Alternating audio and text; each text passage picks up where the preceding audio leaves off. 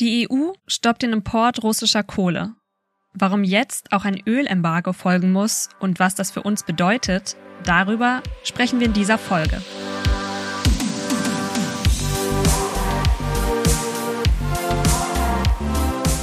Willkommen zu Theory of Change.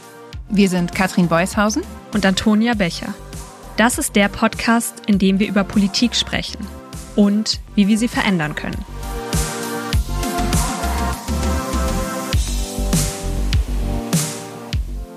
Hallo und willkommen zu einer neuen Folge von Theory of Change. Hallo euch da draußen und ganz besonders herzlich willkommen bei mir im Studio, heute sogar live, meine Kollegin und zukünftige Co-Host Antonia. Hallo Antonia. Hallo Katrin, schön hier zu sein. Antonia, wir arbeiten ja schon eine ganze Weile miteinander und ich habe das Gefühl, du bist bei Campact immer so für die Innovationsprojekte zuständig. Ich weiß noch, dass du im letzten Jahr diesen Hackathon da hattest, den wir gemacht haben. Und ich äh, hatte deswegen große Lust, dich zu fragen, diesen Podcast mit mir weiterzumachen. Ich freue mich total, dass du hier bist, aber ich weiß, dass du auch ein bisschen überlegt hast, ob du das machen sollst. Und vielleicht kannst du noch mal sagen, warum hast du dich jetzt dafür entschieden? Ähm, ich fand es erstmal eine total spannende Herausforderung ähm, jetzt so einen Podcast, den, Pod den Campact Podcast mit zu hosten. Der Campact Podcast.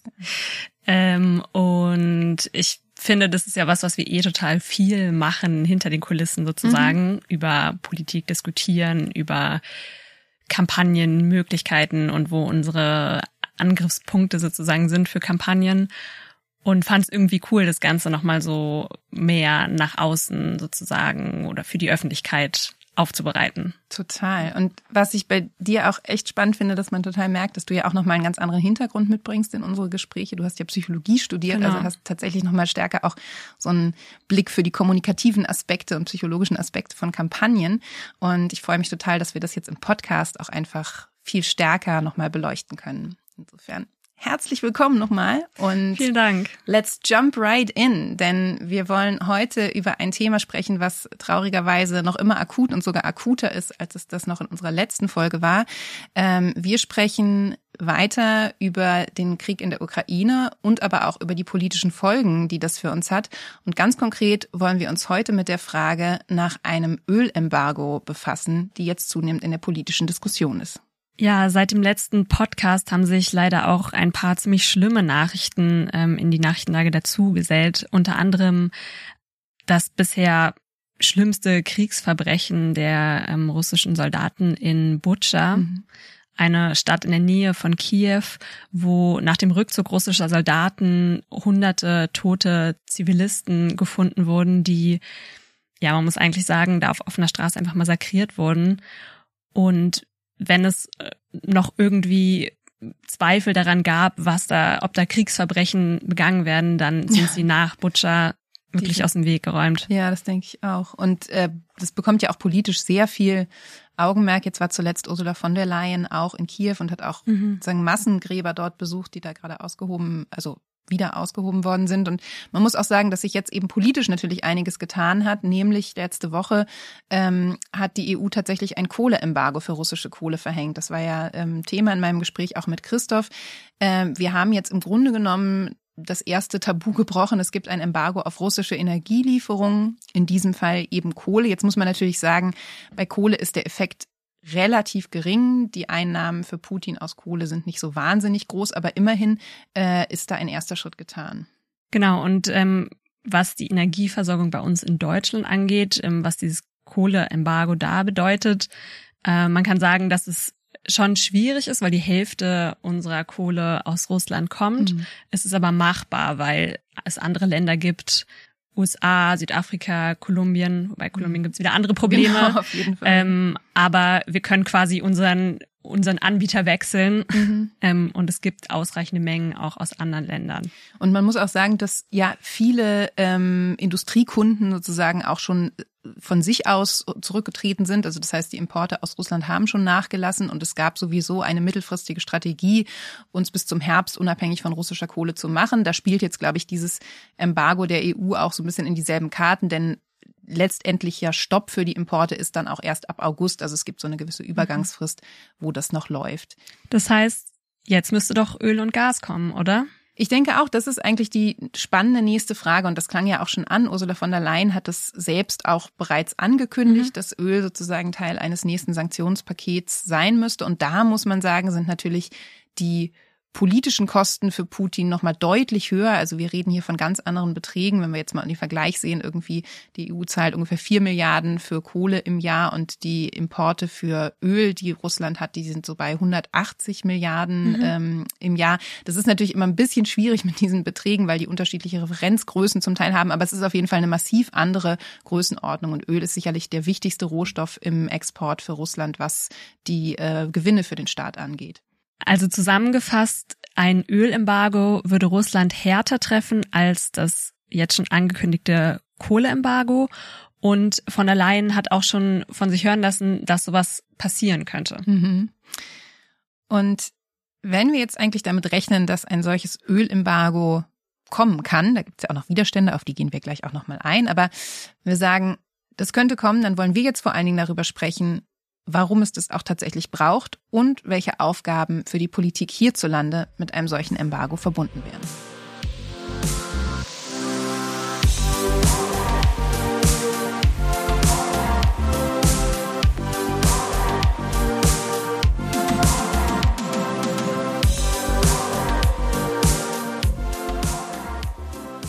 Wir wollen uns jetzt anschauen, warum es das Ölembargo braucht, welche politischen Maßnahmen ein Ölembargo begleiten muss und was langfristig passieren muss, um wirklich unabhängig von fossilen Energien zu werden. Und zum Thema, warum es ein Ölembargo braucht, ist vielleicht nochmal gut, sich zu vergegenwärtigen. Es gibt ja bei den fossilen äh, Energien aus Russland neben Kohle, Öl und Gas auch noch. Wir haben in der letzten Folge ja schon ein bisschen darüber gesprochen, dass insbesondere bei Gas es aber auch äh, zum einen problematisch ist, was jetzt hier die Abhängigkeit in Deutschland angeht. Ähm, und man muss auch sagen, dass die äh, Einkünfte, die Russland aus fossilen Energien zieht, bei Öl tatsächlich am höchsten sind. Also das ist der Rohstoff, mit dem wirklich am meisten Geld reingespült wird. Und insofern wäre ein Ölembargo die sinnvolle nächste Stufe in einem sich zuspitzenden Embargo als Reaktion auf die Gräueltaten in der Ukraine. Was man sich als Argument vielleicht auch nochmal angucken kann, ist, welchen Rohstoff können wir gut oder möglichst einfach ersetzen. Gas ist ein bisschen schwierig zu ersetzen, mhm. weil wir auf jeden Fall auf die Leitungen angewiesen sind, die es eben aus Russland gibt. Und LNG-Terminals, also Flüssiggas, was immer als Alternative ja gehandelt wird, es da einfach nur eine begrenzte Anzahl gibt. Ja. Ähm, Kohle hatte ich ja vorhin schon gesagt, da gibt es andere Länder, auf die wir zurückgreifen äh, könnten. Und ähm, bei Öl ist es ebenfalls so, dass wir sozusagen andere Lieferanten hätten und man kann Öl eben im Vergleich zu Gas relativ einfach per Schiff auch transportieren. Und die Effekte werden, glaube ich, ziemlich stark. Also im Moment sind, glaube ich, drei Viertel äh, der Öleinnahmen kommen tatsächlich auch aus, äh, aus der EU in Russland. Das heißt, hier hätten wir ein politisches Druckmittel und wir haben anders als bei Gas zumindest eine gewisse Fähigkeit, darauf zu reagieren. Du hast das gerade ja gesagt über irgendwie andere Lieferanten. Ähm, es ist zumindest nicht so, dass in Deutschland die Lichter ausgehen, wenn wir jetzt ein ja. Ölembargo ähm, hier einführen. Man muss aber natürlich auch sagen, das wird Konsequenzen haben. Und wir haben dann, auch wenn wir den Bedarf zum Teil aus anderen Ländern ähm, kompensieren können, wir werden einfach reduzierte Ölmengen haben und mit dieser Knappheit muss man auch politisch mhm. umgehen. Ich würde gerne noch ein Argument bringen, ähm, auch zu diesem Punkt, so bei uns werden die Lichter nicht ausgehen. Es hat auch damit eben zu tun, dass wir bei Öl eine ganz gute Reserve haben. Mhm. Ähm, also Expertinnen haben berechnet, dass mit den Ölreserven, die wir jetzt in Deutschland schon haben, aktuell wir so zehn bis elf Monate durchkommen.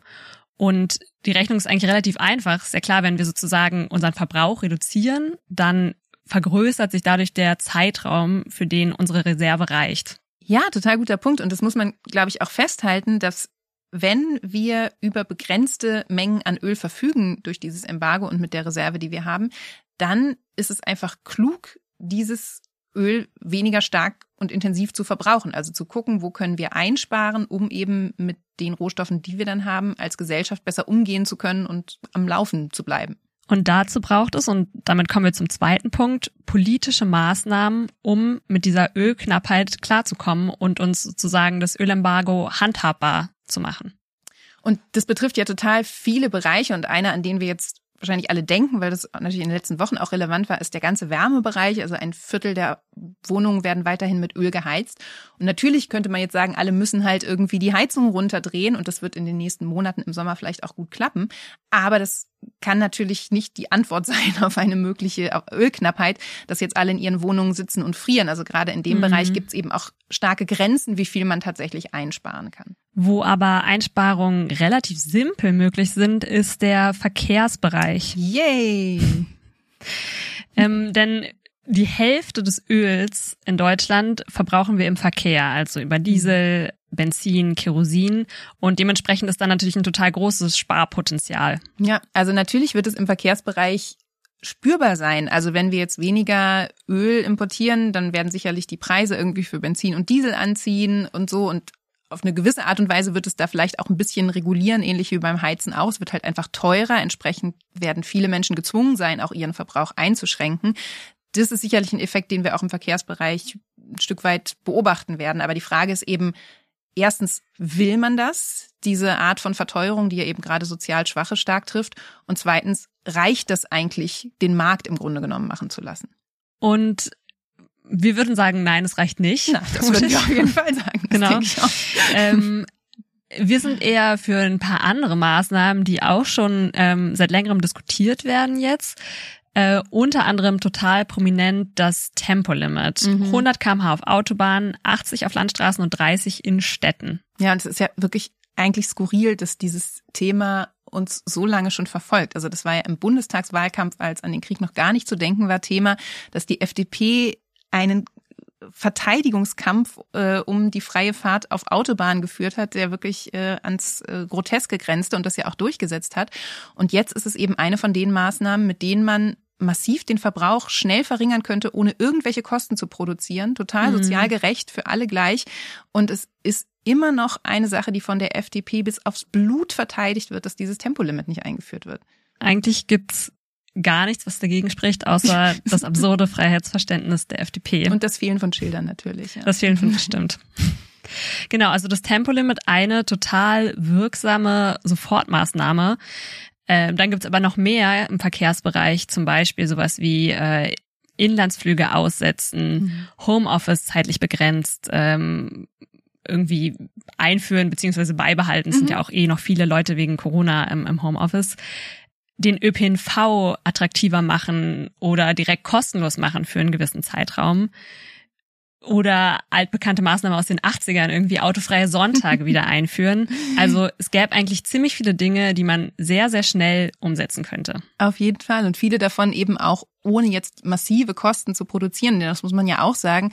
Eine der von der FDP durchgesetzten Antworten auf die steigenden Benzinpreise war ja zuletzt, diese so zu subventionieren, so dass Benzinfahren wieder günstiger wird. Und auch wenn das natürlich richtig ist, dass man sich darüber Gedanken macht, wie man Entlastung gerade von Menschen mit geringem Einkommen abschwächen kann, ist es natürlich gerade bei so einer Knappheit von Öl, Benzin und Diesel auch totaler Quatsch, diese Rohstoffe noch zu subventionieren. Denn natürlich ist es richtig, dass der Verbrauch vor allen Dingen verringert werden muss. Ihr seht, es gibt ein paar Maßnahmen im Verkehrsbereich, die relativ einfach umsetzbar wären und ein Ölembargo für uns viel handhabbarer machen würden. Hm. Ich würde gerne noch eine Sache nennen, bevor wir zum nächsten Punkt kommen. Ähm, was ich schon auch bemerkenswert finde, ist, dass wir ja auch seit der Krieg begonnen hat, schon diese krasse Verteuerung im Verkehrssektor haben, die aber nur begrenzt überhaupt mit dem Preis für Rohöl zu tun hat. Also dass wir tatsächlich auch sehen, wie die Mineralölkonzerne hierzulande massive Gewinne einfahren durch Preisaufschläge. Ich glaube, die Kollegen von Greenpeace haben es gerade mit einer Studie rausgefunden, dass das über drei Milliarden in den letzten Wochen mhm. allein sind. Die Krisengewinner. Und die absolut. Und das ist tatsächlich, glaube ich, auch nochmal neben den sinnvollen und absolut richtigen politischen politischen Maßnahmen zum Einsparen auch nochmal ein Bereich, äh, den sich die Bundesregierung davor knöpfen muss und gucken, wie man sozusagen mit diesen extrem äh, unfairen Kriegsgewinnern umgehen kann und ob es da nicht Möglichkeiten gibt, äh, das zu unterbinden. Ja, total.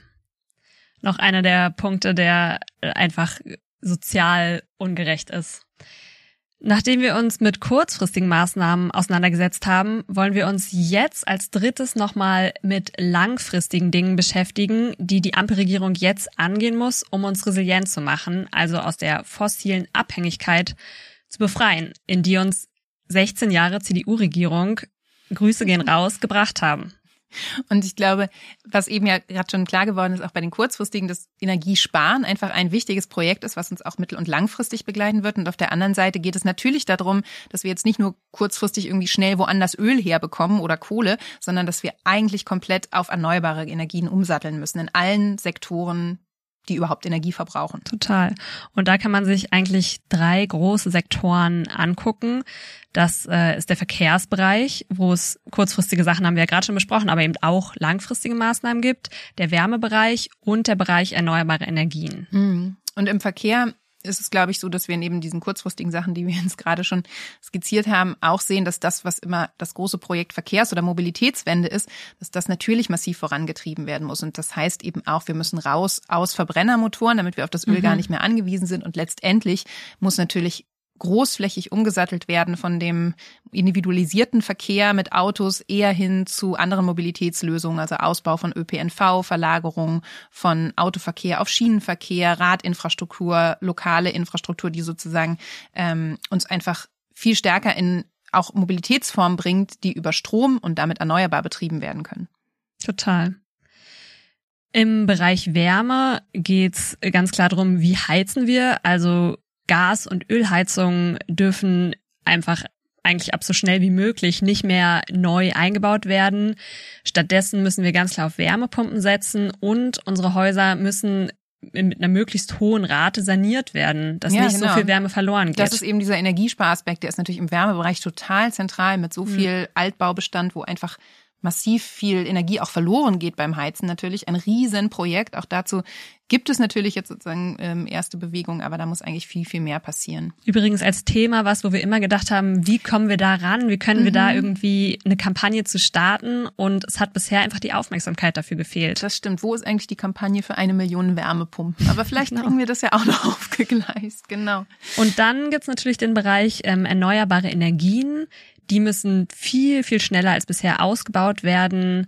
Äh, wir müssen energieeffizienter werden und gerade die Industrie, die total viel Energie einfach frisst, äh, muss etwas langfristiger, aber klimaneutral werden. Auf jeden Fall. Und gerade im Energiebereich ist, glaube ich, auch Energiesparen natürlich ein großes Thema. Lange Zeit galt das ja als schlafender Riese, also dass da wirklich massiv viel rauszuholen ist und wir dadurch unseren Energieverbrauch und damit auch die Kosten und die ganzen Probleme, dass wir so viel Erneuerbare brauchen, dass das auch massiv ähm, erleichtert werden kann, wenn wir einfach effizienter werden in der Art und Weise, wie wir Energie nutzen, in den Endgeräten, die wir benutzen, aber natürlich auch in den industriellen Prozessen.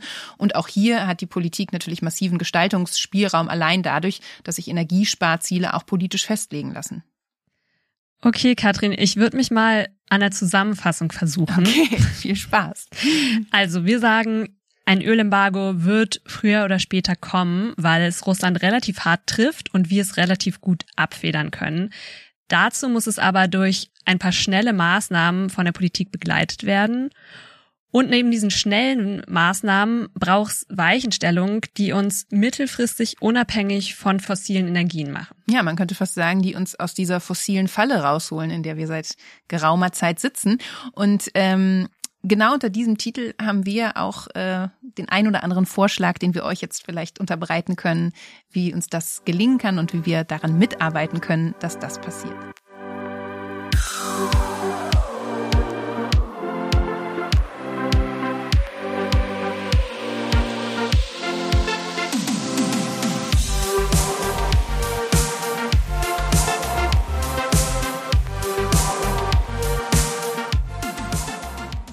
Zum Abschluss wollen wir uns jetzt nochmal damit beschäftigen, was macht die Ampelregierung eigentlich bisher, um uns auf ein Energieembargo vorzubereiten?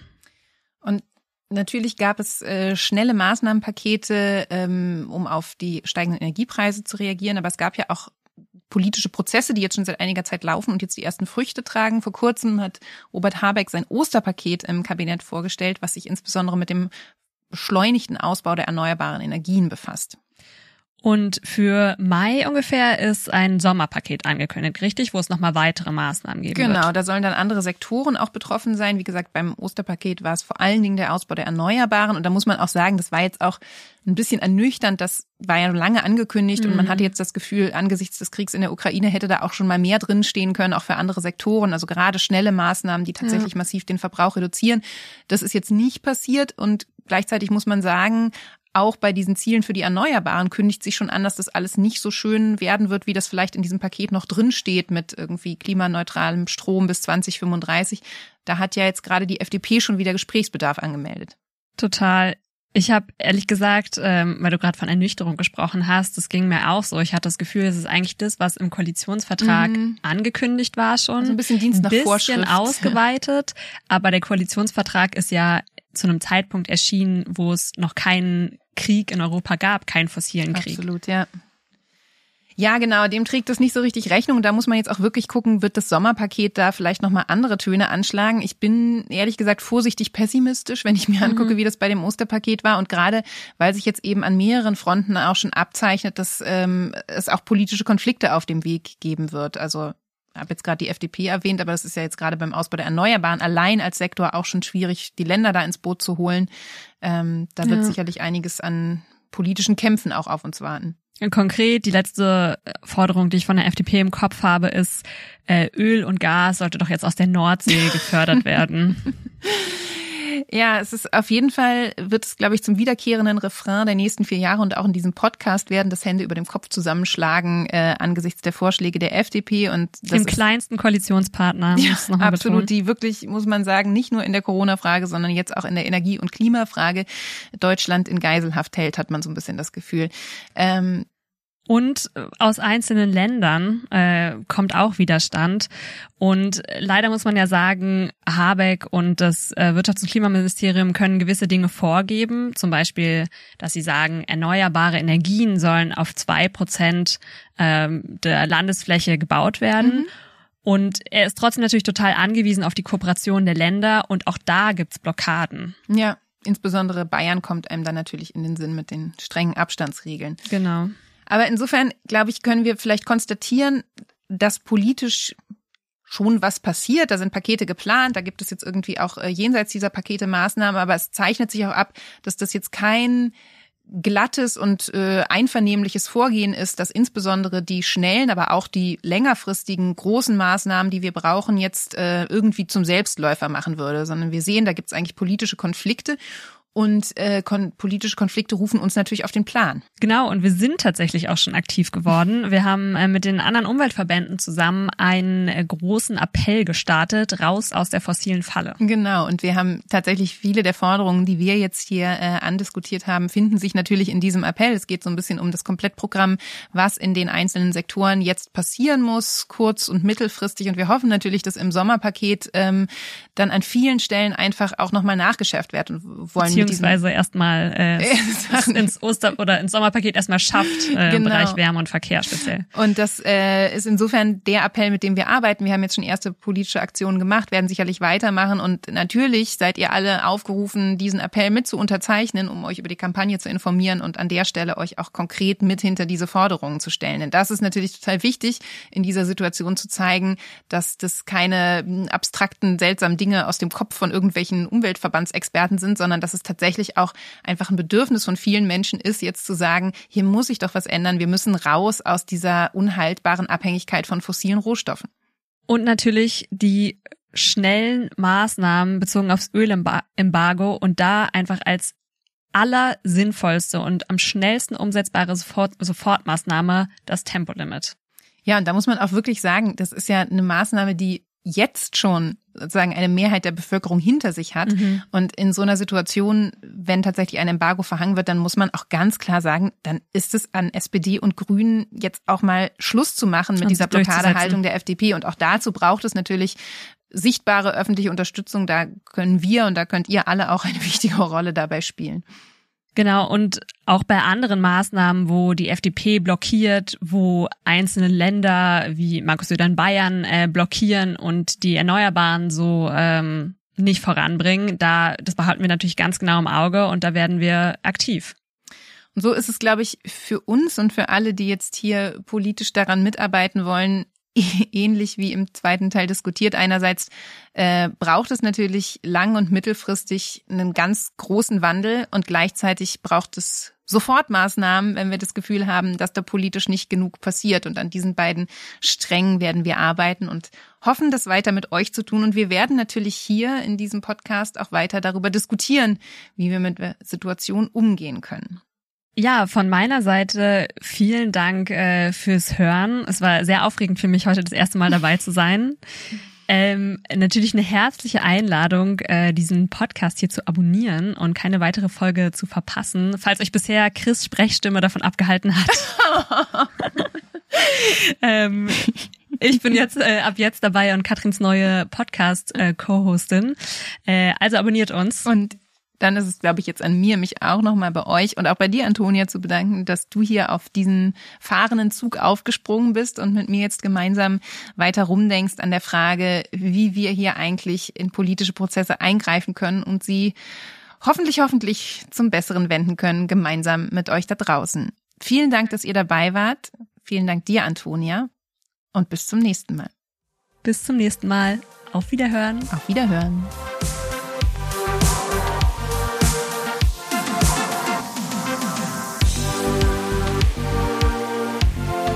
Theory of Change ist der Podcast von Campact, der Bürgerinnenbewegung für progressive Politik. Redaktion Antonia Becher und Katrin Beushausen. Produktion Christian Erl.